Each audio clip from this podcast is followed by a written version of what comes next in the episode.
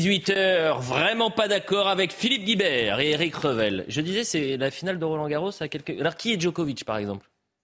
Moi, Je vais prendre Djokovic parce Ah, qu'il bah, gagne, ouais, euh, Ruud, c'est vous alors Bon, si vous voulez. C'est un petit Bon, jeune si vous qui est- voulez. Non, mais je sais que Philippe Dites-le si ça vous ennuie. hein, vole ça va, vous allez bien toujours au secours de la victoire, Philippe Guibert.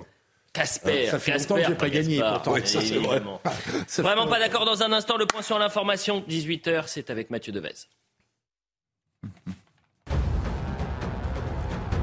Une fillette de 11 ans a été tuée par balle hier soir dans le Finistère après les tirs d'un voisin. Elle se trouvait dans le jardin familial au lieu dit Saint-Herbeau, c'est dans la commune de Plonévès du Faou. Son père a été grièvement blessé. Selon les premiers éléments de l'enquête, le voisin, un retraité de nationalité néerlandaise et âgé de 71 ans, a tiré à plusieurs reprises en direction des victimes. Le voisin et son épouse ont été placés en garde à vue.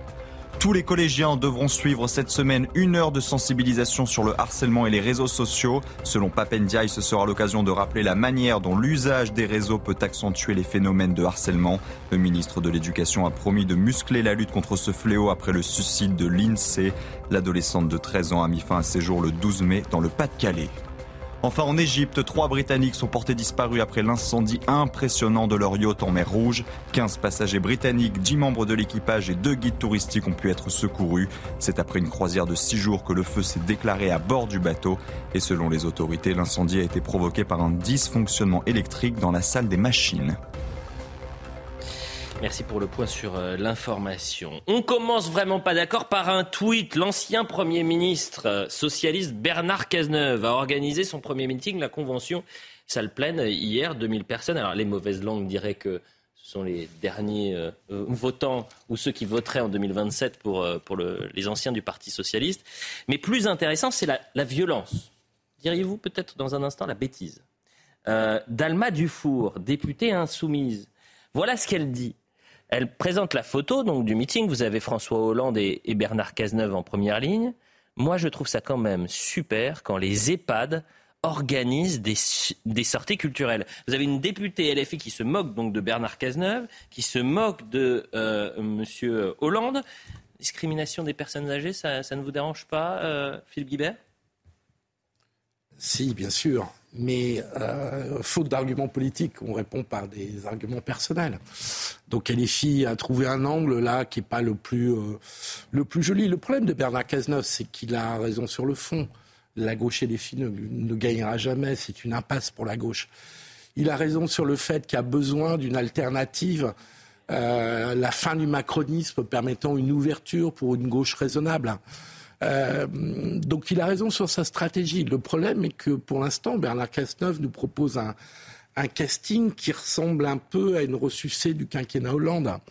Et que de ce point de vue-là, il s'expose à ces critiques un peu médiocres et pas très gentilles, c'est le moins qu'on puisse dire, mais qu'il faut qu'il incarne quand même du renouvellement à un moment donné. Bon, il quand pas même qu'elle. simplement- Mais Alma Dufour, qui, qui se moque de l'âge de Bernard Cazeneuve et, et François Hollande. Je rappelle juste que Jean-Luc Mélenchon Bah oui. a 71 ans, que Bernard Cazeneuve a 60 ans et que François Hollande en a, en a 68. Non, mais Philippe. Guibert, il avance toujours quand on parle de la gauche, vous avez remarqué, avec des, avec des pantoufles, avec des, Ouais, avec des ballerines de c'est danseuses vrai de que vous, l'opéra. Avec, vous- vous aviez- vous mais non, avancez avec mais vos non, mais gros attendez, sabots, non, mais avec- je- je- bah, peut-être, oui, mais moi j'ai mes sabots de Charentais, vous voyez.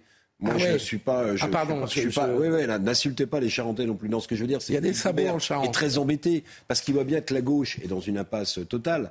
Euh, On n'aura pas l'outrecuidance. C'est vrai que la droite score, est- dans le score de Madame position. euh, Hidalgo euh, au présidentiel, hein, qui a été rattrapé quand même par le taux du livret A. Vous vous souvenez, le score était 75. tellement faible. Mais Philippe Guibert, il, il dit pas, il dit pas ce qu'il pense parce qu'en réalité, c'est un tweet, c'est un euh tweet absolument scandaleux, absolument scandaleux.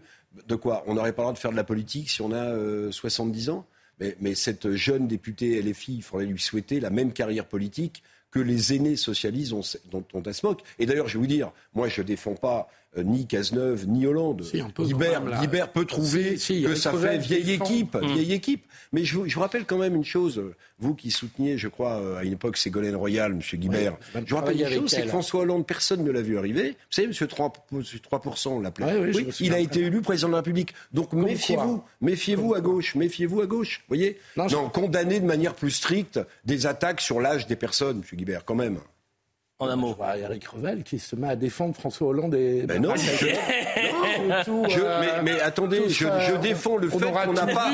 Mais attendez, ça vous choque pas que les filles attaquent sur l'âge Mais pourquoi ils attaquent pas sur la couleur ou sur l'origine sociale pendant qu'ils y sont les filles Vous êtes beaucoup plus jeune que. Euh, oui, ne vous sentez pas. Euh, non, non, mais euh, non, il y a quand même une question de renouvellement des personnes et des idées qui se pose au courant de la gauche raisonnable. Mais vous pouvez le euh, dire de manière intelligente, intelligible et respectueuse, euh, Philippe Guibert. Vous, le faites, Alma Dufour, députée insoumise, et dans la même continuité qu'un autre, Émeric Caron, tiens. Émeric Caron. Comment va-t-il? invité, bah, il, a l'air de... Bah, je ne sais pas s'il va bien.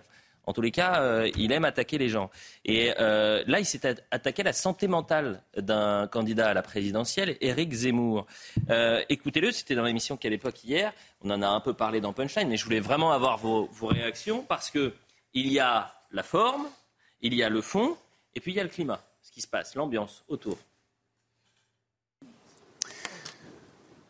Éric Zemmour. Étant donné que je pense que son cas relève de la psychiatrie, je lui demanderai, euh, mais d'où ça vient, cette détestation des étrangers, des musulmans en particulier?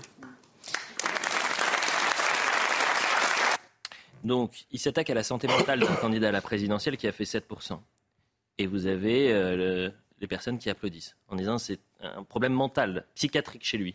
Eric Revel. Oui, bah, écoutez, bah, évidemment que ça me choque. Ça me choque euh, d'abord parce que moi, j'attends d'un homme politique, mais Émeric Caron est-il un homme politique? J'attends d'un homme politique qu'il attaque un autre homme politique, qui n'est pas tout à fait de la même dimension que lui d'ailleurs, hein, c'est peut-être pour ça qu'il ne l'attaque pas de cette manière-là, sur des arguments de fond, sur les arguments politiques, qui démontrent par exemple que l'immigration rapporte plus au pays qu'elle ne coûte, par exemple. Mais attaquer sur la santé mentale d'un homme politique, il cherche à faire du buzz. Et je vais vous dire, mon cher Elliot, moi je me demande, peut-être qu'un jour on, m'expliquera, hein, je me demande dans quelle mesure cette émission n'est pas préparée largement préparé. Parce que vous avez la question qui est posée, la répartie absolument incroyable, comme si, euh, comme si euh, euh, il pouvait improviser. C'est pas la première fois que je le note. C'est-à-dire qu'à chaque fois que vous avez quelqu'un invité dans cette émission, il répond de manière claire, rapide, sous les applaudissements de la foule. Vous sous les applaudissements de, manière claire et rapide, c'est là? Oui, mais si, si, si, ce que je vous dis, c'est qu'on a l'impression tout ça. Oui, mais là, regardez, là, je vous pose la question, c'était pas dans, au programme d'ailleurs. Non, bah, mais, parce que je vous réponds avec honnêteté, sincérité, du diable. je trouve ça choquant. je trouve ça choquant. Je vais vous dire, je trouve ça choquant qu'on traite Zemmour ou qu'on traite qui on veut. Et les applaudissements. Vous qui avez été directeur de chaîne, les applaudissements autour. Oui, bah, c'est ce que je vous dis. Bah, vous savez comment ça se passe ces applaudissements dans une émission Il y a un chauffeur d'ambiance. bien sûr, il y a un chauffeur d'ambiance qui fait et tout le monde applaudit. Vous voyez Philippe Guibert, vous êtes également choqué ou bah, pas Ouais, je trouve qu'on n'attaque pas la, la, psychologie ou la psychiatrie. Enfin, c'est pas des arguments politiques. Maintenant, le ah, vous rajoutez un mais après oui. ouais, Ah, d'accord. Donc vous condamnez, mais. Ah, oui, quand même. Parce que je suis désolé, mais Eric Zemmour a une obsession, une façon de s'exprimer à propos de l'immigration qui est totalement obsessionnelle. L'immigration est un vrai sujet. Hein. On en parle suffisamment ici. Mais je, je ne prends que sa réaction euh, suite à la tragédie d'Annecy dans l'heure qui suit, dans l'heure qu'il suit, il tweet les immigrés viennent assassiner nos enfants. Je suis désolé, euh, on peut vraiment penser beaucoup de choses. On en discutera peut-être du, désordre, du désordre du droit d'asile en Europe, c'est une évidence. Euh, des problèmes d'intégration énormes que peuvent poser certaines personnes euh, de l'immigration. Tout ça est une, assez évident, ça, relève du, du fait. Dire les immigrés viennent assassiner nos enfants, je suis désolé, c'est... Et puis, vous voyez sa réaction pendant la campagne présidentielle qui a fait basculer sa campagne, qui lui a fait perdre énormément d'électeurs. Il a un trouble psychiatrique, Éric Zemmour? Non, je dis pas ça. je dis bah qu'il a une obsession quand même. Bah, euh, euh, bon, il y a plein de gens qui ont des obsessions. Hein. Ça arrive à des gens très bien. Hein. Bien sûr. Donc, Mais voyez, Philippe Guibert nous fait du Philippe Guibert. Oui, bah Pourquoi? Parce que la gauche, parce que la gauche, parce que la gauche, depuis des décennies, sur cette question-là, elle est bloquée entre sa position. vous défendez, vous je défendez, vous non, défendez non, des déclarations comme celle d'Éric Zemmour. Vous aimez les débats intellectuels, mon cher Philippe. Laissez-moi développer mon idée. Oui, bah, vous la contrerez avec maestria dans quelques secondes. La gauche socialiste a toujours été bloquée entre deux courants l'antiracisme qui a porté d'ailleurs François Mitterrand au pouvoir, et la question de l'immigration. La question de l'immigration et de l'antiracisme déchire la gauche depuis des années. Est-ce qu'il faut être antiraciste ou est-ce qu'il faut dire quelque chose d'assez négatif sur l'immigration? Et sur l'immigration, la gauche, elle est doublement bloquée. Pourquoi? Parce que vous avez une partie de la gauche extrême qui dit non, non, laissons ouvertes toutes nos portes. C'est l'international. Tous les travailleurs peuvent rentrer dans un pays comme le nôtre. Puis vous avez une autre partie de la gauche. Je pense à, il y a longtemps, à Georges Marchais qui dit non, non, non. Pas d'immigrés, pas d'immigration en France, parce que ça fait baisser les salaires des travailleurs français. En réalité, le, mai, le mai de Philippe Guibert à l'instant, incarne cela. C'est-à-dire la gauche est extrêmement en souffrance sur la question de l'immigration. Elle a été antiraciste, la gauche, et maintenant il faut qu'elle se positionne sur la question de l'immigration. On parlait pas de bah l'immigration. oui, non. Grattez-vous le sommet, le sommet du, du, du crâne, ça, ça, montre que vous n'êtes pas à l'aise sur la question. Mais je êtes mentaliste en plus. mentaliste. mais, mais, c'est incroyable. Qu'est-ce qu'il a mangé quoi euh, bah, il, il, a dit qu'il était euh, Casper Ruud, donc euh, c'est le challenger. Ah, mais euh, on parlait pas de l'immigration, on parlait d'Éric Zemmour. Ce qui est perturbant, Philippe. parlait de l'immigration. Je vous dis simplement, est-ce que quand vous avez des déclarations d'hommes politiques, quels qu'ils soient, qui vous disent une heure après une tragédie, les immigrés viennent tuer nos enfants, Qu'est-ce que vous en pensez, Eric Revel mais, Soyez à votre tour honnête. ne tournez pas autour du pot en disant ah, c'est pas évidemment que Caron dit n'importe quoi quand il dit que ça relève. Ben alors, pourquoi rajouter un mais Je vais vous dire pourquoi rajouter un mais Ce que j'en pense de, de sur le fond, c'est que le fond de commerce d'Éric Zemmour, c'est la question de l'immigration. Vous avez raison. Donc il se jette sur le sujet. Mais quand Aurore Berger, vous l'avez pas signalé, quand Aurore Berger dit on va plus parler de la question. C'est Eric Revel. Vous essayez toujours de faire diversion. Vous êtes spécialiste de la diversion. Je vous dis, Zemmour, vous en pensez quoi de sa déclaration? Ben, Je viens de vous le dire. Je viens de vous le dire. Je trouve logique dans la position politique qu'il a sienne de, faire dire ce les immigrés viennent tuer nos enfants. Non, c'est évidemment, c'est évidemment, c'est évidemment. Regardez cette déclaration. C'est évidemment un trop fort. Évidemment. mais ceci dit, attendez, attendez, ceci dit. Oui, allez, on n'aura pas le temps. Faut qu'on avance. Parce que... Non, non, non, non, non, non, non. Parce que allez-y, allez-y. Ceci, Très vite. Ceci dit, euh, le, le, le, type qui a attaqué à coups de couteau euh, ses enfants euh, à Annecy, ouais. il est bien immigré il est bien en situation illégale en France. Des enfants. Il est bien en situation. Il a essayé d'assassiner des enfants qui d'ailleurs n'étaient pas tous français. Non, mais il y avait des Irlandais. De la, casuistique. Non, ben, remarquable. Mais non. Vous n'arrivez pas à dire que Zemmour a une déclaration. Mais je viens de vous dire qu'il avait fait une, une déclaration politique très forte. Euh, voilà. Politique, c'est politique, donc scandaleuse en l'occurrence. On parle de la justice, mais on reviendra dans la deuxième partie sur euh, évidemment euh, euh, le drame d'Annecy, sur est-ce qu'il y a eu de la récupération politique ou non, euh, si c'est une responsabilité des politiques et notamment des politiques migratoires. Mais avant cela, je voulais vous faire écouter Alain Finkielkraut. Il était l'invité de Mathieu Bobcoté hier. Échange absolument passionnant entre les, les, les, deux hommes. Il y avait également Arthur de Vatrigan euh, où il parle de la France, de, ces attaques qui sont faites à tous ceux qui s'inquiètent de, la transformation du, pays. Et euh, il est l'un des seuls à, à, gauche, par exemple, parce qu'il parle également du procès Nicolas Sarkozy, à euh, se soulever contre la décision en appel. Je rappelle que Nicolas Sarkozy a été condamné en appel à trois ans d'emprisonnement, dont un enferme, et il a été privé de ses droits civiques pendant trois ans. Alors il, a, il se pourvoit en cassation et donc euh, toute la exactement, c'est suspensif. Alain Finkielkraut qui parle de la justice et qui a des mots très forts. Il dit euh, la justice est en état d'ivresse et il en, il en va de notre état de droit de remettre un peu d'ordre dans cette justice qui est parfois politique. Il faut arrêter ce pouvoir judiciaire ou cette justice en état d'ivresse. Il y va de l'avenir même de l'état de droit. Cette condamnation de Nicolas Sarkozy, de Thierry Herzog, son avocat, et de Gilbert Azibert est délirante. La justice a érigé même pas une volonté, une velléité en forfait et même en crime. Il n'a jamais rien sollicité Sarkozy et il n'a jamais rien obtenu et il est condamné à euh, un certain nombre d'années de prison et au bracelet électronique. C'est en effet de la justice en état d'ivresse. J'ajoute que ces conversations avec son avocat ont été écoutées. C'est comme l'a dit très justement Vincent Trémolette-Villers, euh, la vie des autres, version française. On ne devrait pas tolérer ça. Sarkozy, il faut le tuer. Pourquoi? Parce qu'il a voulu réformer la justice, parce qu'il a rétabli les peines planchées, et ça, on considère que c'est un ennemi. Et contre lui, la fin justifie les moyens. Donc rien n'est plus dangereux aujourd'hui pour nous, citoyens, pour nous, euh, justiciables, qu'une justice qui se veut justicière. Quand on voit les représentants de l'état de droit piétiner l'état de droit, on est en droit, on est en droit, c'est le cas de le dire, d'avoir peur. On a compacté cette déclaration, c'est cinq minutes de réflexion. Je vous le répète, c'est absolument passionnant et j'invite les téléspectateurs à revoir cette séquence. Mais euh, euh, est-ce que aujourd'hui, avec un peu plus de recul, à froid, Eric Revel, on a, comme le sous-entend et même le dit euh, Alain Finkielkraut, voulu tuer Nicolas Sarkozy Est-ce qu'aujourd'hui, on a une justice qui fait une, justice justicière et plus une justice équitable? Écoutez, moi, le sentiment que ça me donne, quand même, même si Nicolas Sarkozy accumule les dossiers sur lesquels il est face à la justice, mhm. ça me donne quand même l'impression qu'on a euh, basculé dans une sorte de république des juges. Oui, de république des juges. Or, je rappelle que les juges ne sont pas euh, élus euh, et qu'ils ne représentent pas, à mon avis, le pouvoir démocratique en France.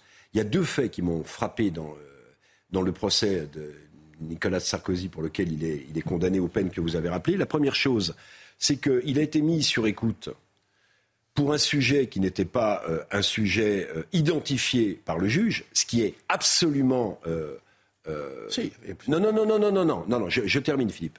il a été ce qu'on appelle les filets dérivants, c'est-à-dire qu'on l'a mis sous, sous, écoute en espérant pouvoir glaner quelque chose. En imaginant qu'on trouverait quelque chose. Oh, je vais vous dire, je vais vous dire, mais enfin n'importe qui, y compris des gens de gauche, devrait quand même se, révolter sur l'idée qu'on puisse écouter qu'un client et son avocat puissent être écoutés. C'est quand même quelque chose d'extraordinaire. Deuxième chose qui m'a frappé, pardonnez-moi, c'est que dans le droit français, sauf si je dis une énorme idiotie, mon cher Philippe, le doute doit bénéficier, le doute doit bénéficier à l'accusé. Or là, dans le, compte-rendu du juge, il y a un doute sur la culpabilité de ce fameux poste qu'il aurait essayé de faire avoir à un, juge euh, à Monaco, qu'il n'a jamais eu d'ailleurs, mais le doute n'a pas profité à Nicolas Sarkozy. Le doute a, au contraire euh, euh, enterré l'accusé. Donc sur ces deux motifs-là, Philippe, je pense que vous allez être d'accord avec moi. Vous pensez sérieusement, cher Eric Je le pense sérieusement que deux juridictions successives, en première instance et en appel, ont monté un dossier euh, où il n'y a rien dedans. Euh, sur un homme politique qui n'est plus un homme politique, qui n'a plus aucun, aucun mandat, qui euh, peut jouer un rôle d'influence par les discussions qu'il a, mais qui ne joue plus un rôle actif et public en politique. J'ai l'impression que Alain Finkielkraut, que j'aime beaucoup, et, mais que je trouve mieux inspiré parfois, nous raconte l'histoire d'un complot comme si on voulait tuer Nicolas Sarkozy. Mais qui veut tuer Nicolas Sarkozy? Qui est, enfin, franchement, Mais si ce pays est un ancien président de la République, pour, pour, des juges qui sont majoritairement à gauche, vous ne voyez pas le mobile? Vous voyez pas le mobile? Je peux terminer. Donc, je, mes souvenirs sont bons. Il était sur le mur des cons. Oui, bien sûr. Oui, mais tout ça, enfin, je veux dire, Nicolas Sarkozy ne va pas redevenir président de la République. Personne ne croit ça. Il, je, la question donc, ce n'est plus un homme politique actif. Donc, dire qu'il y a une cabale contre Nicolas Sarkozy pour l'éliminer de la vie politique me semble légèrement excessif. Il y a deux juridictions qui considèrent, alors on pourrait reprendre le détail du dossier, parce que s'il a eu des écoutes, c'est parce qu'il a été mis en cause dans un certain nombre d'enquêtes, dont l'affaire libyenne. Donc, il y a eu plusieurs, il y a eu plusieurs Je l'ai rappelé au début il y avait plusieurs affaires cumulées. Mais, mais par, la parole, attendez, pardonnez-moi, c'est extrêmement grave ce que dit Philippe. Donc il y avait plusieurs affaires cumulées qui ont justifié des écoutes. Après, il y a eu des faits qui ont été établis par les deux juridictions. Et puis, dernier point, on peut discuter de la sévérité de la peine. Je suis d'accord sur la sévérité de la peine. Aussi. Sur la prison ferme, je trouve que c'est sévère. Euh, je trouve que dans les affaires qui concernent Nicolas Sarkozy, il y en a plus grave que celle-ci qui en fait n'a mm. pas abouti à la nomination de ce juge. Mais Néanmoins, de là à faire un des juges. Philippe Guibert m'inquiète beaucoup. Lorsqu'il dit. S'il y a que moi qui vous inquiète. il dit Nicolas Sarkozy n'a plus d'avenir politique. Donc les juges n'avaient pas de mobile pour essayer de lui faire mordre la poussière. J'inverse ce que vous venez de dire. S'il avait eu un avenir politique, vous considéreriez que les juges auraient un mobile pour la battre C'est ça que vous dites? Mais c'est extrêmement inquiétant. Non, là, vous mais si, vous me dites, mais non, pas du tout. mais pas du tout. Vous me dites Nicolas Sarkozy n'a aucun, aucun avenir politique. Donc il n'y a pas de mobile de la part des juges. S'il avait eu un avenir politique, ils auraient eu un mobile. J'essaie de répondre à l'argument d'Alain Finkielkraut. L'argument d'Alain Finkielkraut, pardonnez-moi, mais moi j'ai pas compris comme vous. Je comprends que aujourd'hui les juges euh, euh, répondent de manière exemplaire euh, au cas Sarkozy en réponse à sa politique pourquoi pas En réponse, c'était C'est-à-dire, c'est pas sur l'avenir, c'est ce qu'il a fait précédemment. C'est les petits pois, euh, c'est la politique euh, Vous voyez Que les juges sont à ce point mais Je ne sais pas. Je ne sais pas. Dix ans après, quand, je ne sais, ah, moi, je ne me permets pas de. de en 2012. Mais aucune donc... information sur ce sujet. Mais quand un homme comme Alain Finkielkraut, oui, oui, je suis d'accord. Un homme réfléchi, comme vous d'ailleurs mais qui se pose cette question-là, qui l'affirme aujourd'hui que après, la justice qui devient politisée s'inquiète, moi ça on me... peut critiquer les juges sur un point. Ah ben alors on y va. Parce que là, est-ce que par exemple c'était, pour terminer, justice exemplaire sur Nicolas Sarkozy? Voilà, c'est ça. Justice exemplaire. On peut critiquer les juges sur le fait que quand ce sont des puissants ou des ex-puissants, ils sont impitoyables. Eh bien, allons-y. Parce que pour les faibles, comment ça se passe? Voilà, C'est là que j'ai critiquerai. Le procès China. Ah, là, on sera d'accord. Procès China absolument horrible. Euh, brûlé vif, je le rappelle, à l'âge de 15 ans par son petit ami de l'époque. C'était en octobre 2019. Euh, le procès s'est tenu cette semaine. Euh, le parquet avait requis contre lui 30 ans de réclusion. Il a finalement eu 18 ans. Pourquoi il a eu 18 ans? Parce que quand, au moment des faits, il a 17 ans et 3 mois. Et l'excuse de minorité n'est pas levée pour le bourreau de China.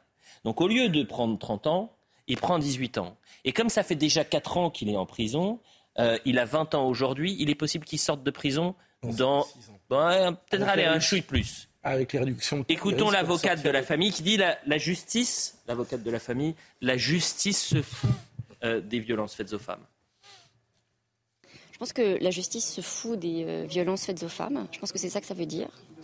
Je pense que les, les médiatisations qu'on fait, je pense que les réflexions qu'on a devant la presse, la patience qu'on montre, euh, cette espèce de jeu d'équilibriste qu'on fait parfois avec nos clients euh, pour euh, les calmer, tout en leur disant que la justice va faire son œuvre, alors qu'en fait la justice se fout de, d'elle, et épuisant. Moi, je suis fatiguée de devoir calmer des gens, alors que finalement la justice me donne tort.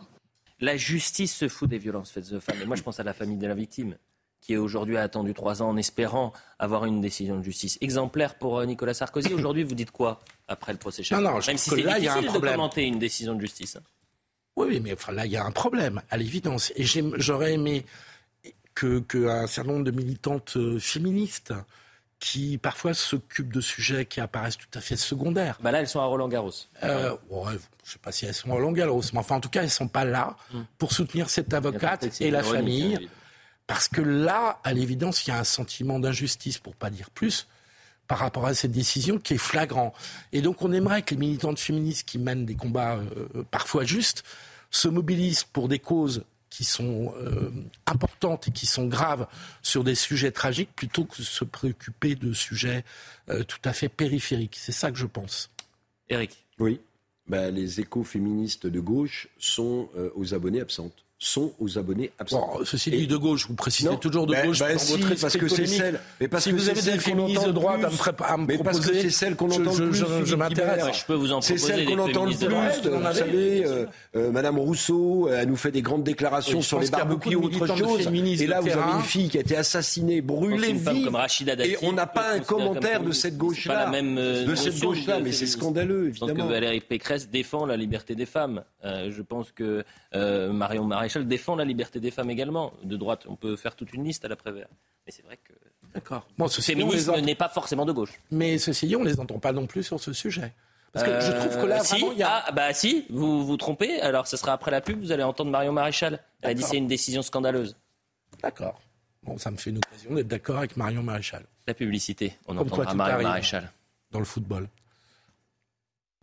Vraiment pas d'accord la suite avec Philippe Guibert et Eric Revel, 18h30, le point sur l'information avec l'info de ce dimanche soir, l'info euh, sportive, et ça concerne la petite balle jaune.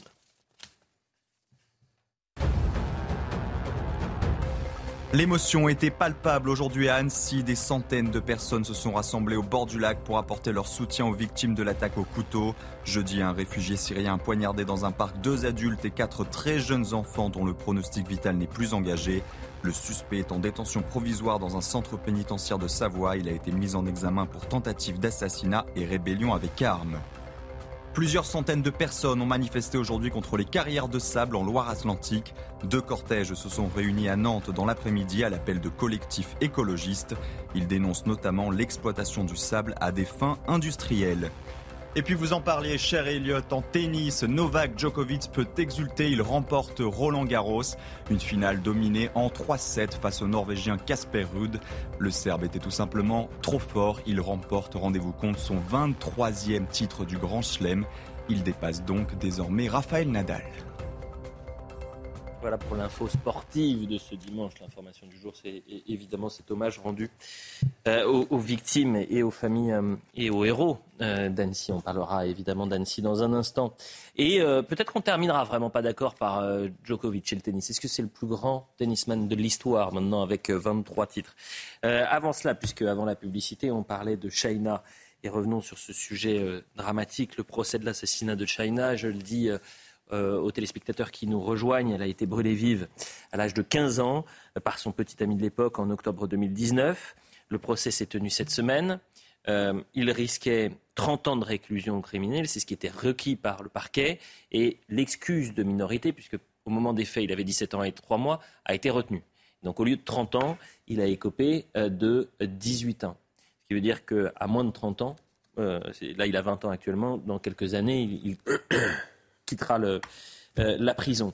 Et, cher euh, Philippe, vous avez dit avant la publicité, il n'y a pas de euh, féministes de droite qui se sont émus de cette décision. Ben, vous êtes trompé puisque Marion Maréchal a réagi. Elle a dit c'est une décision scandaleuse. Ça en fait une. Elle a vécu un enfer, c'est-à-dire de harcèlement, de menaces, de peur, sans que personne ne l'ait protégée.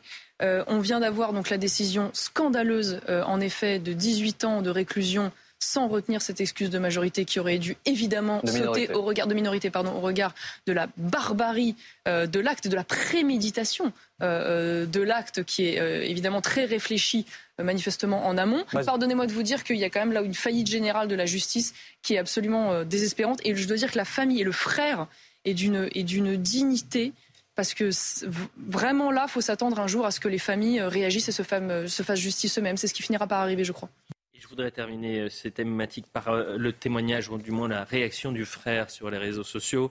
Voilà ce qu'il dit. J'ai tellement honte de notre justice en France. Elle a été merdique. Un des plus abominables crimes en France. Ils ont décidé de ne pas lever l'excuse de minorité et appliquer les peines requises du parquet. Euh, il a pris seulement 18 ans, ce mec, il sortira dans quelques années. Il a assassiné Shaina un vendredi soir et la justice lui a répondu en assassinant Shaina un vendredi soir, puisque la décision est, tombée vendredi dernier. C'est des gens qui ne sont pas fait justice eux-mêmes. Euh, mais euh, aujourd'hui, on a des Français qui n'ont plus confiance en la justice. Est-ce qu'à travers cette décision, vous pensez que la justice en ressort grandie ou meurtrie? Bah, évidemment qu'elle n'en ressort pas. Bah c'est une évidence. Euh, il faudra quand même un jour que la justice puisse s'expliquer sur ce genre de décision. Enfin, je veux dire, je pense qu'il y a un arrêt. Euh, il faudrait lire l'arrêt, de, comprendre leur argumentation. Mais il faudrait quand même qu'ils s'expliquent. Parce que quand on prend des décisions à ce point à l'encontre du bon sens et contre les réquisitions du parquet, mhm. euh, bah, il serait bon de se justifier quand même. autre thématique, l'attaque au, couteau d'Annecy, je le disais, par un, réfugié syrien il y a quatre jours, a provoqué euh, l'effroi, euh, l'émotion évidemment, un choc national, un drame national, et également la, colère. Et, les politiques, ont, certains politiques ont de suite réagi.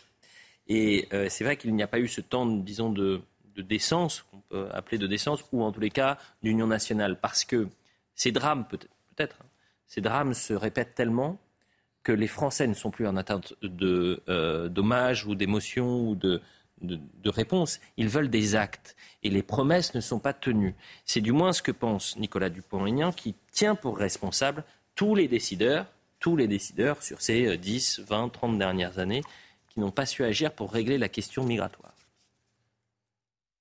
J'ai été abasourdi par le drame, jeudi, mais la journée d'hier m'a effrayé parce que j'ai compris ce que je savais, que nos dirigeants, la classe dirigeante française, qui est responsable du chaos qui nous mène à ça, en fait, ne voulait pas changer, ne voulait rien changer. Et c'est pourquoi j'ai parlé dans ma vidéo d'hier soir du général de Gaulle, parce que euh, il y a un moment, trop, c'est trop. Euh, on peut dire il peut toujours y avoir un événement abominable. Et euh, moi, président de la République, je ne dirai jamais il n'y aurait rien. C'est pas vrai. Mais en revanche, l'accumulation depuis des années euh, de, tragédies, avec toujours la même question insupportable. Pourquoi l'auteur, l'assaillant, était sur le sol français alors qu'il ne devrait pas l'être? Ça devrait quand même euh, euh, interroger nos autorités, même le président de la République hier. Non, on nous étouffe, on nous endort dans un torrent de larmes, dans un édredon d'émotions, pour ne pas poser les questions qui fâchent. Est-ce qu'il y a une responsabilité politique? Bah Oui, il y a une responsabilité euh, politique évidente sur bah, ces questions. On pourrait dire c'est un fait divers. Mais non, c'est pas un fait rien divers. Non, non, c'est pas un fait divers. Pour moi, c'est un fait de société. Pourquoi? Parce qu'en réalité, ce qui est pointé du doigt, et euh, Nicolas Dupont-Aignan n'a pas, a pas tort sur ce sujet. Bon, je suis plus circonspect quand il se compare au général de Gaulle dans les vidéos. Mais sur ce sujet-là, sur ce sujet-là, ce qui est pointé du doigt, c'est la politique migratoire européenne.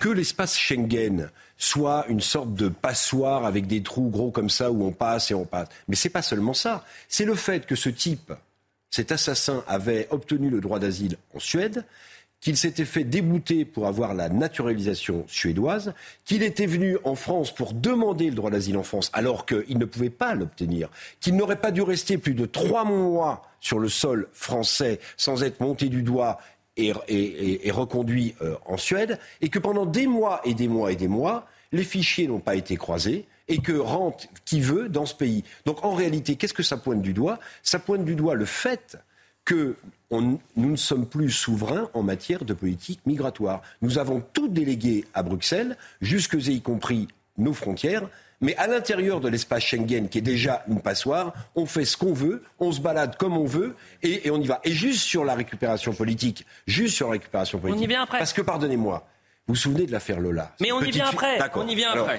non, non, non, la récupération politique. Parce y en a marre aussi. Mais on va le faire. on va le faire. Ne vous inquiétez pas.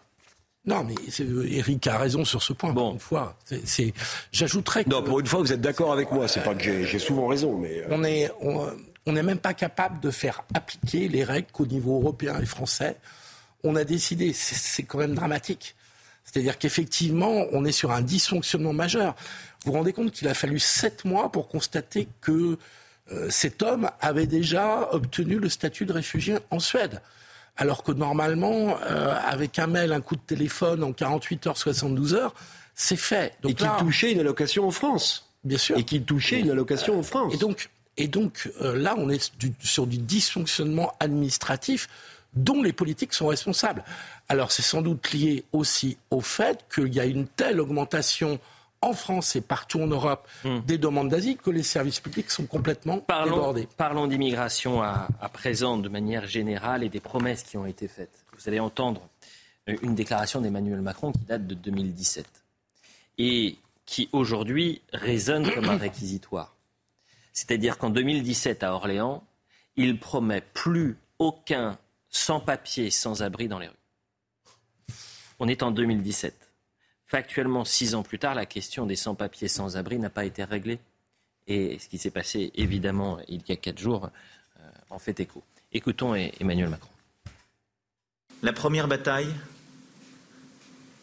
c'est de loger tout le monde dignement.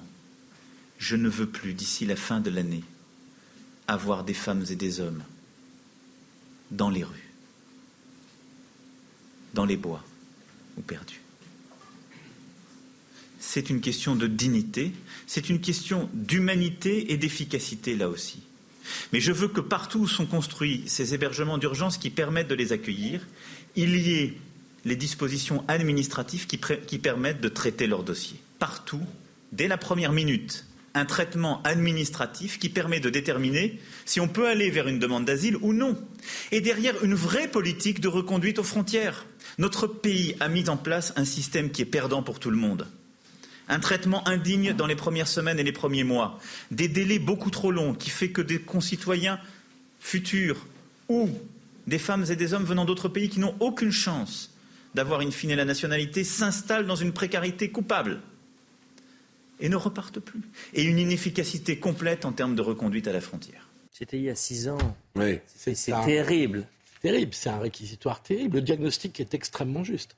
Le problème, c'est qu'il a six ans et que le président de la République est. Et que depuis six ans, il s'est rien passé. Vous voulez que je vous donne les, chiffres en 2022 156 000 demandes d'asile déposées, 35% en plus. Ouais, ouais. En Europe, 900 à 1 million de demandes en 2022, plus 52%.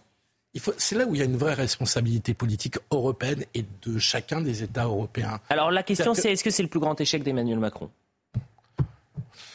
Euh, non, moi je dirais que c'est l'échec scolaire, euh, le plus grand échec d'Emmanuel Macron, parce que je trouve que c'est une catastrophe pour le pays, que le niveau continue de baisser, malgré des réformes euh, et des déclarations ministérielles qui n'en peuvent mais.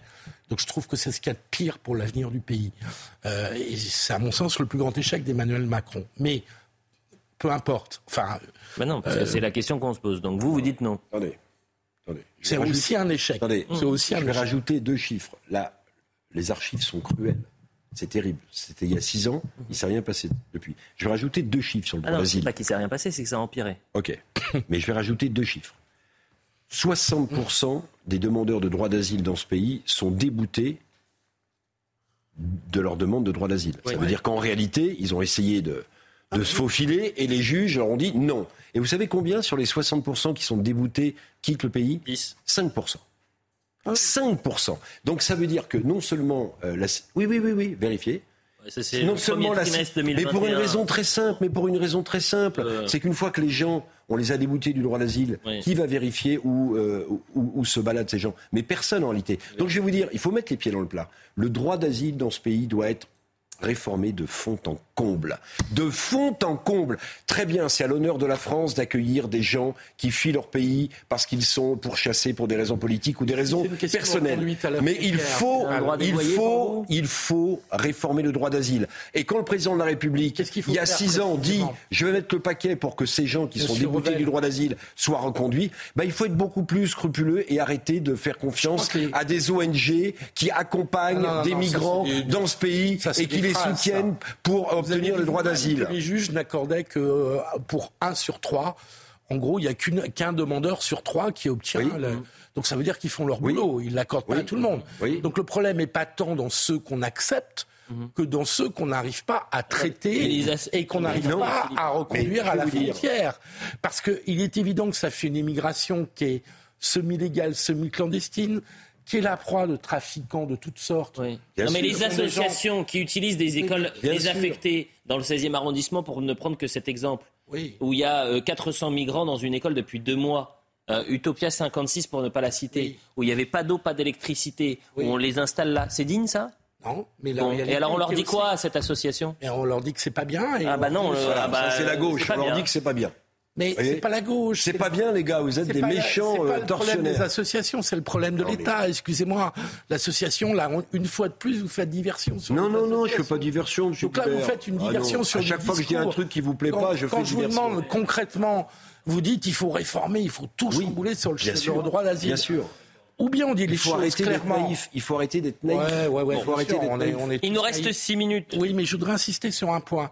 Ou bien on décrète clairement au niveau européen qu'on n'a pas les moyens d'intégrer et de s'occuper de ces personnes qui demandent le droit d'asile, qui en plus on sait qu'il y a des demandes abusives. Auquel cas on revoit les textes fondamentaux sur le droit d'asile, on est moins généreux et on l'assume. L'affaire Lola, le drame Il faut aller d'Annecy. jusqu'au bout de la Affaire Lola, drame d'Annecy, récupération ou non. Ce qui est très intéressant, c'est qu'on est en train de vivre la même séquence, drame national. Euh, des politiques qui veulent très rapidement proposer, Beaucoup trop rapidement.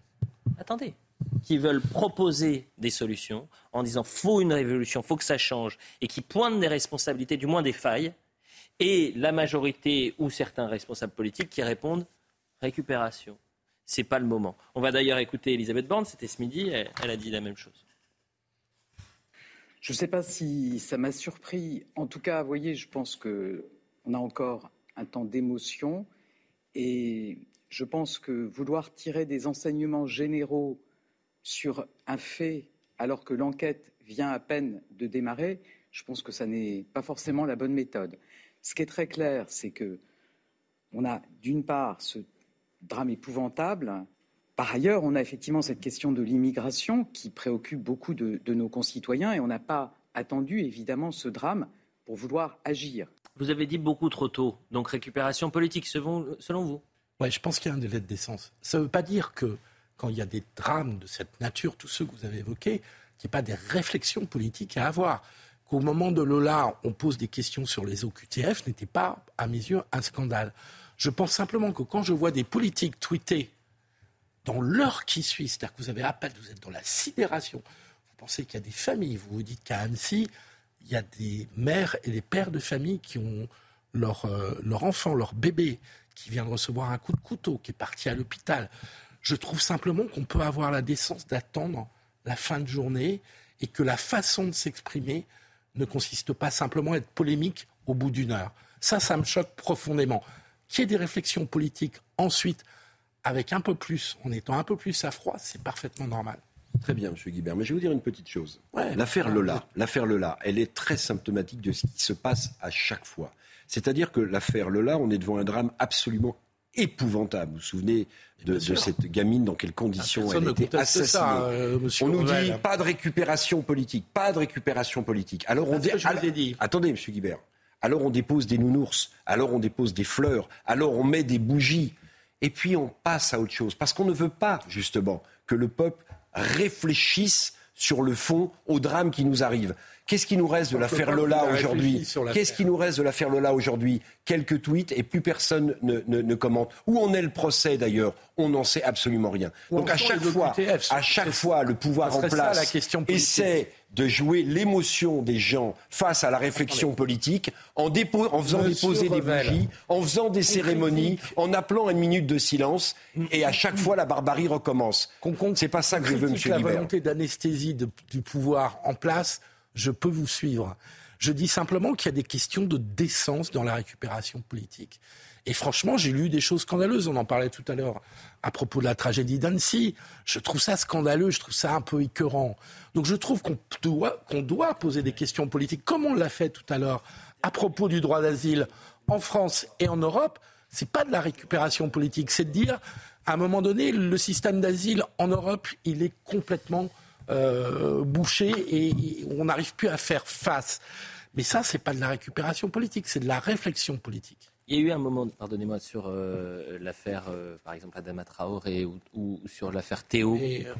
alors, oui, vous voulez François Hollande s'était précipité au chevet de cet individu. Oui, vous avez raison de Je ne sais pas. Là, il n'y a pas de récupération politique. pas le souvenir. Moi, je sais pas. Moi, j'ai aucun problème à raison. Vous avez raison. Ça, c'est pas de la récupération politique de François Hollande et de la gauche. C'est condamnable. C'est tout aussi condamnable. Merci, M. Guibert. Et puis sur la famille Traoré, il y aurait vraiment beaucoup à dire. Et je pense qu'il y a un certain nombre de gens, un peu trop tardivement, qui ont fini par comprendre sur la famille Traoré. On pourrait développer sur Notamment la gauche qui comprend il y a énormément avec un de peu de retard. Il y a énormément de oui, enfin à droite, il n'y a, pas toujours énormément de réactions sur les réseaux sociaux. On nous dit mais c'est faux. Ils reviennent sur l'affaire China. Marine Le Pen a également réagi sur la condamnation démentielle de son assassin. Ah oui, il y a eu des réactions politiques. Ce qui est étonnant sur l'affaire China, c'est qu'il n'y ait que des membres du Rassemblement national de la famille nationaliste qui réagissent. C'est-à-dire qu'à droite non plus. Si, Eric Ciotti, je crois, a réagi. Oui, on parlait des féministes de droite tout à l'heure. Euh, oui, j'ai pas vu de tweet de Sandrine Rousseau, j'ai pas vu de tweet de Jean-Luc Mélenchon, j'ai pas vu de tweet. D'ailleurs, j'ai remarqué un truc très intéressant. Ouais. Euh, j'ai pas vu de Caron, qui a Vous avez vu des tweets odieux, de Valérie euh, Pécresse ou de Non, Émeric Caron, il a salué l'acte de Henri. Vous savez, l'acte héroïque de Henri. Mais allez chercher des réactions politiques de gauche qui salue l'acte de Henri. Je crois, alors je peux vraiment me tromper, peut-être que je me plante. Mais il y a pire que ça. Mais je crois que Jean-Luc Mélenchon, Sandrine Rousseau, etc. Non, non, on va pas en parler. Hop, hop, hop. Mais c'est un Allez, scandale. Il nous reste une minute. Dernière question. Et on va essayer d'avoir un peu de légèreté euh, après euh, ces actualités extrêmement lourdes. Novak Djokovic est le plus grand tennisman de l'histoire? On revoit euh, sa victoire, nouvelle victoire à Roland Garros face à Casper Ruud. Il est désormais euh, seul sur le trône, non pas le, trône de fer, mais sur le trône du tennis et de l'histoire du tennis, puisqu'il vient de remporter son 23e Grand Chelem. Victoire 7-6, 6-3, 7-5. Cette image est quand même assez belle. Oui, bien sûr.